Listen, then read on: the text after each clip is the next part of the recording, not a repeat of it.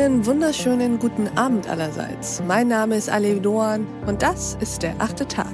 Schön, dass Sie dabei sind. Wir wollen heute über jüdisches Leben in Deutschland sprechen. Wie viel und was lehren wir zum Beispiel über jüdisches Leben in diesen Schulen? Mit welchen Bildern arbeiten wir? Welche Geschichten erzählen wir? Wie viel wissen wir eigentlich über das Leben deutscher Jüdinnen und Juden heute? Darüber sprechen wir mit unserem heutigen Gast. Ich freue mich sehr, dass sie da ist. Herzlich willkommen im achten Tag, Anna Staroselski. Guten Abend, hallo. Anna, würdest du dich unseren Hörerinnen und Hörern einmal vorstellen? Ja, sehr gerne. Anna Staroselski ist mein Name. Ich bin 25 Jahre alt, äh, studiere Geschichte an der Humboldt-Universität in Berlin und äh, bin jetzt im April wiedergewählt worden zur Präsidentin der Jüdischen Studierendenunion Deutschland. Und du bist heute hier, um mit uns über die deutsche, die öffentliche Sicht auf jüdisches Leben in Deutschland zu sprechen und auch darüber, was sich vielleicht ändern muss. Worum geht es dir dabei?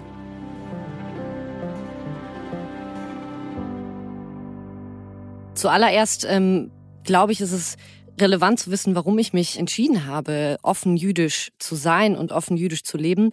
Das war tatsächlich viel durch die Kommunikation mit jungen Jüdinnen und Juden entstanden, die gesagt haben, dass sie sich noch heute für ihr Jüdischsein schämen, dass sie vielleicht nicht unbedingt sagen wollen, dass sie Jüdinnen und Juden sind. Und ähm, ich habe mich auch eben auch an meine Jugend erinnert, wie es war, zur Schule zu gehen und habe mich gefragt, wie das sein kann, dass wir heute in, in diesem Jahr, auch insbesondere 2021, noch solche vorherrschende Bilder von Jüdinnen und Juden haben, die überhaupt nicht der Realität entsprechen sprechen. Ähm, gleichzeitig ist Antisemitismus ein sehr großes Problem und ähm, auch eine große Sorge von vielen Jüdinnen und Juden und da gibt es viel zu tun. Das ist äh, der Grund meines Engagements und ähm, vor allen Dingen auch zu erzählen, was jüdisches Leben ist, was die jüdische Kultur ist, ähm, was äh, jüdische Tradition und Geschichte sind und ähm, vielleicht vor allen Dingen, wie auch die Verbundenheit zu Deutschland an der Stelle aussieht.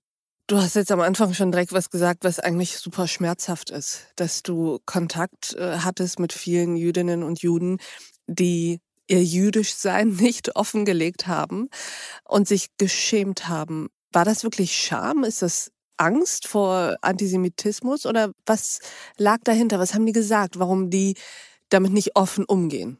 Ich glaube, was man in diesem Zusammenhang verstehen muss, ist, dass das Thema Resilienz eine sehr große Rolle spielt mhm. in, in der jüdischen Gemeinschaft weltweit an sich.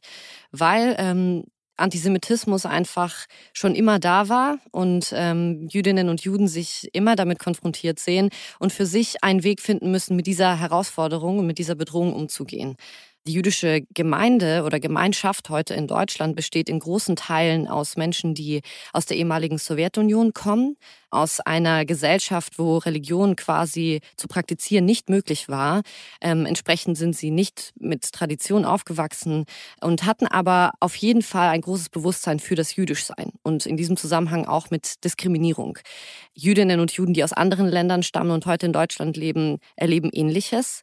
Und viele Kinder haben dann entsprechend von ihren Eltern gesagt bekommen, weißt du was, du musst nicht unbedingt sagen, dass du jüdisch bist das muss nicht jeder wissen. So konzentrier dich auf deine Noten, auf, mhm. auf deine Freunde und ähm, das muss vielleicht nicht erwähnt werden, weil da wirklich so eine große Angst da war, dass ähm, man Diskriminierung ausgesetzt ist. Und ähm, das ist, glaube ich, auch mit ein Grund gewesen, ähm, als Weg mit Antisemitismus umzugehen, präventiv zu verheimlichen, dass man überhaupt jüdisch ist. Was eine Schande ist. Also ich meine jetzt nicht für die Jüdinnen ja, und Juden, ja. sondern äh, für die Gesellschaft, die so etwas zulässt. Wie war das bei dir? Wie bist du mit diesem Thema groß geworden, so dass du jetzt an einem Punkt bist, an dem du ja sehr öffentlich für dieses Thema einstehst? Zu meiner Schulzeit ähm, wusste ich, dass ich jüdisch bin. Ich hatte auch die Möglichkeit, jüdischen Religionsunterricht zu besuchen, mich sozusagen mit der Geschichte und der Tradition auch intensiver auseinanderzusetzen. Gleichzeitig, dadurch, dass meine Eltern auch aus äh, der Ukraine kommen, aus der ehemaligen Sowjetunion und wenig Tradition kannten, hatte ich nicht besonders viel Verbundenheit dazu. Ich habe nur verstanden, dadurch, dass ich auch antisemitisch angefeindet wurde in der Schule von Kindern, die vielleicht gar nicht verstanden haben, was sie eigentlich sagen. Was haben die gesagt? Ach, es gab so Shoah-Witze oder ähm, ah, deine Judennase. Und ein Mitschüler hat mich äh, in der Pause auch in Busch geschubst und gesagt, ähm, dass wir Juden Jesus ermordet haben, also auch in, in diesem Zusammenhang. Ich hätte mir auch wirklich gewünscht damals, dass äh, mir Lehrer zur Seite gestanden hätten, dass auch Schüler gesagt hätten, hey, was soll das, das ist nicht in Ordnung. Das war damals nicht der Fall. Und ähm, ich hatte immer das Gefühl, dass ich nicht 100 Prozent zur Klassengemeinschaft dazugehören kann, weil ich anders bin. Und diese Exotisierung, die übrigens von der Lehrerin am Anfang schon geschehen ist, das äh, habe ich nicht mehr losgeworden. Ähm, das war nämlich, als ich äh, auf die weiterführende Schule gekommen bin und dann vorgelesen wurde, wer in welchen Religionsunterricht geht. Und ich die Einzige war, die in den jüdischen Religionsunterricht geht und dann alle Blicke auf mir gespürt habe das war keine bewusste Entscheidung, mich als Jüdin zu outen, sondern das hat sozusagen die Lehrerin an der Stelle vorgenommen. Mhm. Und irgendwann habe ich dann für mich entschieden, wenn ich sowieso für alle schon die Jüdin bin, dann möchte ich für mich selbst herausfinden, was das bedeutet. Und habe mich entschieden, mich von, von sich aus mehr mit äh, sozusagen dieser Religion und der Kultur auseinanderzusetzen.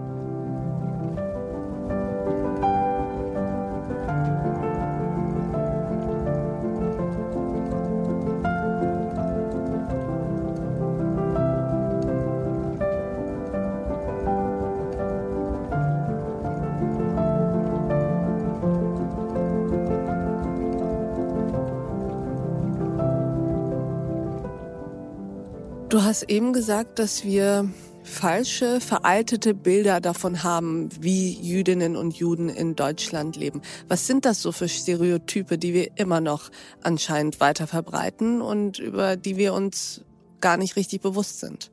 Ich glaube, das ist zu beantworten, wenn man das Wort Jude hört, was da für Bilder und Assoziationen bei den Menschen entstehen. Ganz häufig ähm, stellt man sich Juden nur in Schwarz-Weiß äh, vor, also Schwarz-Weiß Bilder über den Holocaust. Es ist äh, vor allen Dingen ähm, die Nazi-Vergangenheit hier in Deutschland. Es ist teilweise der israelisch-palästinensische Konflikt. Und ähm, es ist das Bild eines Mannes mittleren Alters, der eine Kippa auf dem Kopf trägt und in der Synagoge sich befindet. Frauen zum Beispiel finden überhaupt nicht statt, ähm, auch, mm. in den, mm. auch in den Büchern zum Beispiel in der Schule, ähm, wenn man über Judentum oder jüdische Tradition spricht. Auch, dass es sehr viele Jüdinnen und Juden gab, die die deutsche Gesellschaft mitgeprägt haben, das kommt zu kurz. Oder auch, welche Rolle Deutschland als Standort für die Entwicklung des Judentums gespielt hat. Darüber weiß eigentlich kaum jemand Bescheid. Wie erklärst du dir das? Ich denke, dass es noch immer äh, schwierig ist, in Deutschland über Judentum und jüdisch sein zu sprechen, weil das so ein ja, vielseitig schmerzhaftes Thema ist. Ähm, es ist noch stark mit der Shoah belastet. Ich bin aber froh, dass wir mittlerweile ähm, auch über die Shoah sprechen, ähm, weil es ja zum Beispiel zwei Generationen vor mir absolut tabuisiert wurde und man nicht darüber geredet hat, man auch sich nicht damit auseinandergesetzt hat, was denn in der eigenen Familie passiert ist, welche ja, vielleicht äh, Verbrechen sozusagen, mhm. die die eigenen Verwandten angerichtet haben. Und mir ist aber auch der Blick in die Zukunft wichtig und vor allen Dingen der Blick in die Gegenwart. Wie sieht denn jüdisches Leben heute in Deutschland aus? Erzähl mal, wie sieht es denn aus? Wie sieht dein jüdisches Leben in Deutschland aus? Was mir besonders wichtig ist hervorzuheben, ist, dass es nicht den Juden oder die Jüdin gibt, sondern eine vielfältige, diverse Gesellschaft mit unterschiedlichen kulturellen Hintergründen, mit unterschiedlichen politischen Überzeugungen und auch mit unterschiedlichen jüdischen Identitäten, ob es queere Identitäten sind, ob das säkulare, also nicht äh, religiöse Identitäten sind, ob das äh, eine vielleicht zionistische Identität ist oder doch religiös. Äh, das, mhm. das sieht ganz unterschiedlich aus. Ist es manchmal erdrückend, wenn man als jüdische Deutsche immer in Zusammenhang mit dem Holocaust gesehen wird?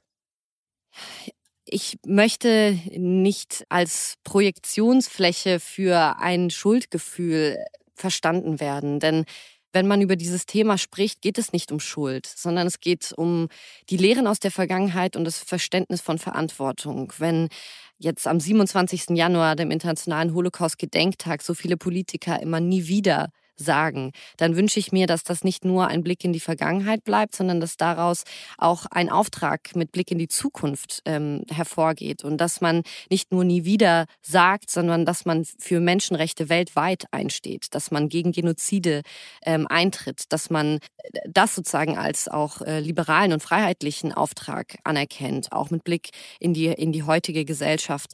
Und ähm, ja, gruppenbezogene Menschenfeindlichkeit auch als solches, als Gefahr für eine freiheitlich-demokratische Gesellschaft versteht und dann vor allen Dingen aber explizit auch sich Antisemitismus anschaut, dass man Antisemitismus klar benennt, dass man konsequent gegen Antisemitismus vorgeht und dass es nicht bei diesen ja, politischen Sonntagsreden bleibt.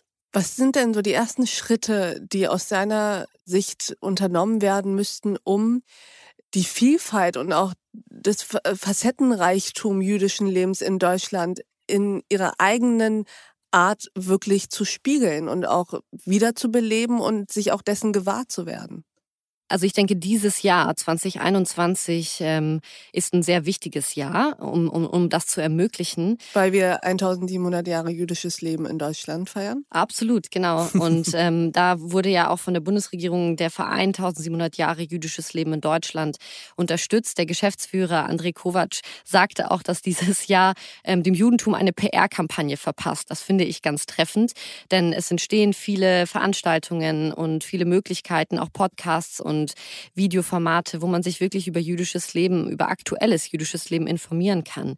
Was aber in diesem Zusammenhang gesagt werden muss, ist, dass zum Beispiel wir als jüdische Studierendenunion, wir sehr viel auch in die Gesellschaft hineinwirken und wir viele Veranstaltungen organisieren, viele Kampagnen organisieren. Wenn wir aber Seminare planen, können wir aus Sicherheitsgründen leider niemals angeben, wo wir uns befinden.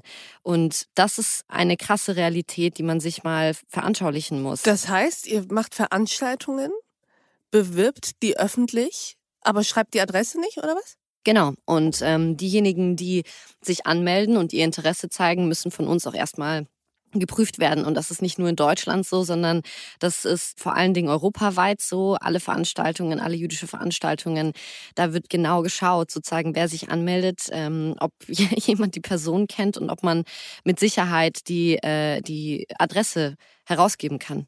Wie ist denn dein Gefühl für den Zeitgeist im Moment? Hast du das Gefühl, es wird besser oder stagniert das. Ich sag mal, bei so einem gewissen Level der Gefahr, Jüdin oder Jude zu sein. Ich glaube, einerseits ja, andererseits auch nein. Ähm, also natürlich erleben wir gerade sehr viele emanzipatorische Bewegungen und sehr viel Verständnis für Minderheitenbündnisse und Koalitionen. Aber auf der anderen Seite sehen wir, wie schwer es ist, als Jüdin oder als Jude auch Platz in diesen Koalitionen zu finden, weil beispielsweise sich häufig äh, solche Organisationen auch antisemitisch äußern. Kannst du mhm. das konkretisieren? Ja, beispielsweise die Organisation Black Lives Matter. Für uns war das unglaublich wichtig, ein Zeichen zu setzen und diese zu unterstützen und auch mhm. die BIPOC-Community unserer Seite aus zu unterstützen und gleichzeitig. Die BIPOC-Community, also Black und People of Color. Genau. Mhm. Und ähm, gleichzeitig, wenn ja, wir uns antisemitischen Angriffen ähm, ausgesetzt sehen, war die Solidarität an vielen Stellen leider zu kurz und ist leider ausgeblieben. Mhm. Und ähm, auch zum Beispiel die globale Fridays for Future äh, Bewegung hatte sich auch antisemitisch geäußert. Die äh, Fridays for Future in Deutschland hatten sich zwar davon distanziert, aber das äh, sozusagen ein Gefühl dafür da ist, sich erstmal fragen zu müssen als Jüdin, bin ich denn sicher in diesen Bündnissen? Kann ich denn wirklich ähm, für einen, ähm, ja, einen, einen Menschenrechtsgedanken ähm, an der Stelle einstehen? Das ist äh, schade. Aber auf der, auf der anderen Seite glaube ich, dass man auf politischer Ebene schon Bewegung wahrnimmt. Ähm, auch äh, was Sicherheit angeht, ähm, auch was Meldestellen angeht. Ähm, da passiert schon einiges. Auch mhm. mit den Antisemitismusbeauftragten in Berlin zum Beispiel. Die Polizei hat einen eigenen Antisemitismusbeauftragten ernannt und äh, hat auch schon bereits einige Sensibilisierungsseminare angestoßen, um sich wirklich mit dem Thema Antisemitismus auseinanderzusetzen. Das wird natürlich als eine positive Entwicklung auch wahrgenommen. Hm. Im besten Falle bräuchtet ihr ja diese Art von Sicherheitsstrukturen nicht. Im besten Falle könntet ihr ja sagen, wir sind da und da und laden zu diesem und jenem ein. Ja. Dass wir an diesem Punkt nicht sind, ist ein Armutszeugnis und ein Skandal. wir arbeiten, so hoffe ich, alle daran, dass es irgendwann mal nicht so sein wird. Das würde ja eben auch bedeuten, dass wir uns einen Schritt vorher überlegen, wie wachsen wir in dieser Gesellschaft eigentlich auf, mit welchen Bildern von Judentum wachsen wir auf. Können wir mal kurz darüber sprechen, was sich vielleicht auch in unserer Bildungsarbeit mhm. in den Schulen mhm. ändern muss, damit solche Ressentiments, die dann irgendwann im schlimmsten Falle zu Gewalt führen, gar nicht erst entstehen? Natürlich. Also zum einen müssen die ähm, Bildungspläne nochmal genauer unter die Lupe genommen werden.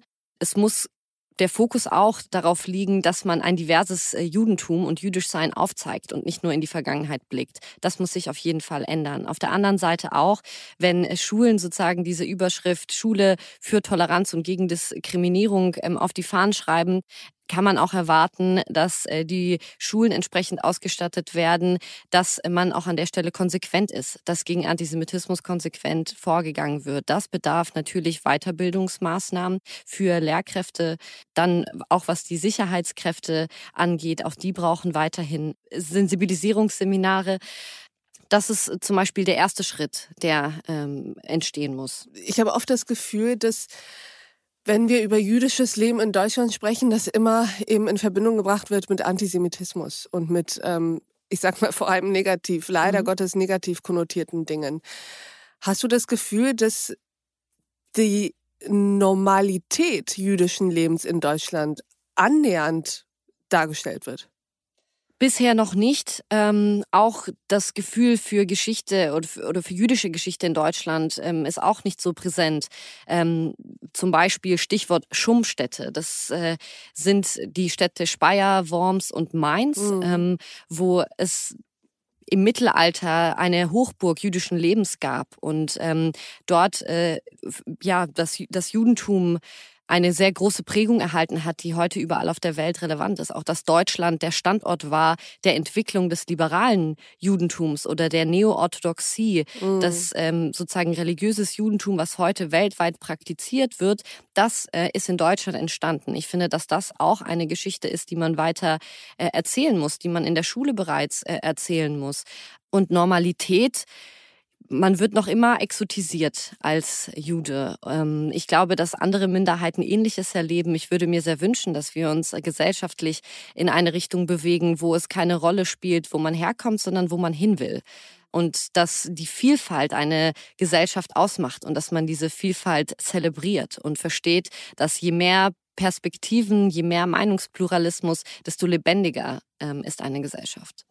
Ich höre da auch so ein bisschen das Plädoyer raus, dass die Minderheiten oder die vermeintlichen Minderheiten auch sich in mehr Solidarität gegenüber einander üben sollten, richtig? Auf jeden Fall. Ähm, mehr Verständnis, weil ich den Eindruck habe, dass wir gesellschaftlich gerade auch noch ein bisschen in einer polarisierenden Zeit leben. Und ähm, mein Wunsch wäre, dass man sich mehr aufeinander zubewegt und mehr den Fokus auf die Gemeinsamkeiten richtet als auf die Unterschiede. Dass man mehr Kompromissbereitschaft zeigt, dass man mehr Vertrauen auch äh, einander gegenüber ähm, hat und dass man versteht, dass es ähm, langfristig nur schadet, wenn man äh, sozusagen polarisiert, statt zusammenzuarbeiten und statt zusammen die Gesellschaft in eine positive Richtung zu bewegen. Und ich finde, dem ist doch eigentlich nichts mehr hinzuzufügen. Liebe Anna Staroselski, vielen Dank, dass du bei uns am achten Tag warst. Vielen Dank. Und ich danke auch Ihnen, liebe Hörerinnen und Hörer, fürs Mithören und Mitdenken. Und ich würde mich freuen, wenn wir uns im nächsten achten Tag wieder begegnen.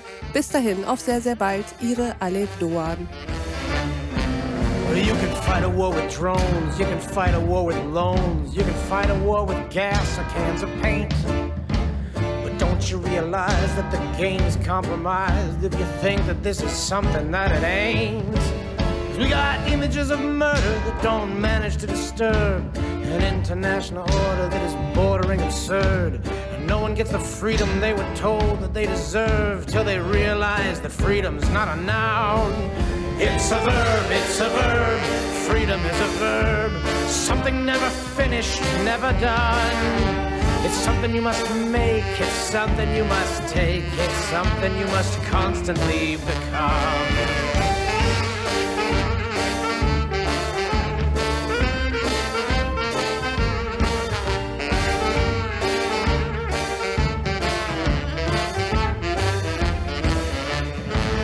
Well, this weekend revolution, it's a radical inclusion. It's a holiday of popular revolt. Social interaction of inconsequential actions using faces to replace a silent vote. But lower pay and higher rents, another kind of violence, the violence of silence and of greed. It's the violence of feeling your irrelevance, revealing every way in which you never will be freed. It's a verb, it's a verb, an action and an urge, as fertile as the barrel of a gun. Happens out of need, it's a fire and a seed, and its terrible potential has begun.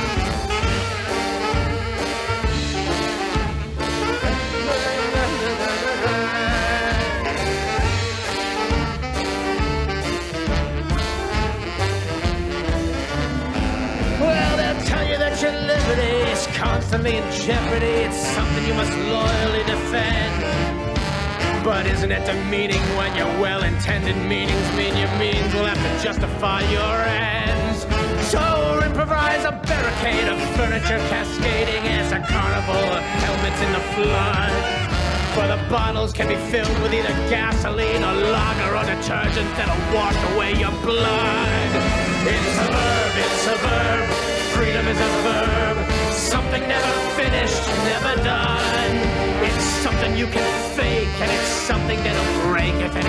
something that you constantly become.